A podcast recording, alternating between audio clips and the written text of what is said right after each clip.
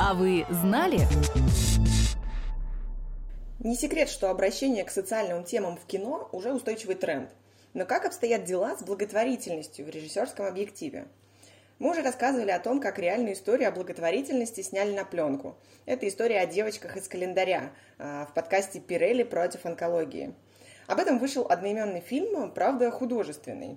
И это примечательно потому, что чаще о благотворительности снимают именно документальное кино, не облекая историю о добрых делах какой-либо режиссерской выдумкой.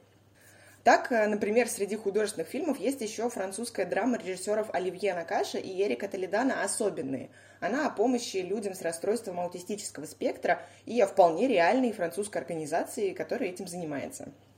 О благотворительных организациях снимают и в России – в феврале 2020 года у нас появился целый проект, состоящий из цикла документальных короткометражек о благотворительных фондах, некоммерческих организациях и людях, которые помогают. Он называется «Другие люди» и придумал его режиссер Кирилл Косолапов.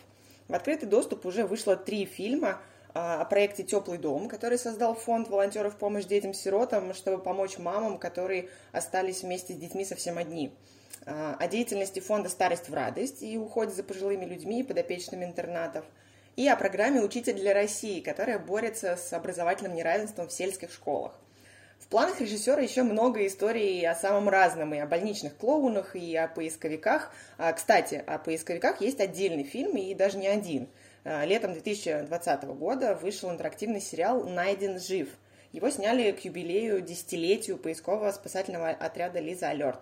По сюжету зрителю предлагается включиться в поиски пятилетнего мальчика Кости. А, как в любой интерактивной картине, дальнейшие действия героев можно выбирать самостоятельно. А для тех, кому больше нравится телевизионная форма без интерактива, есть два сезона сериала «Вернувшиеся». Он выходит на канале ТВ-3 и тоже посвящен поискам Лизы Алерт. Есть в российском кинематографе фильмы о сугубо волонтерской деятельности. Например, документалка 2018 года а, «Каждая собака» о волонтерах, которые заботятся о бездомных животных в московском приюте. Или «Широкие объятия» 2011 года о волонтерах, которые ходят а, в дома престарелых.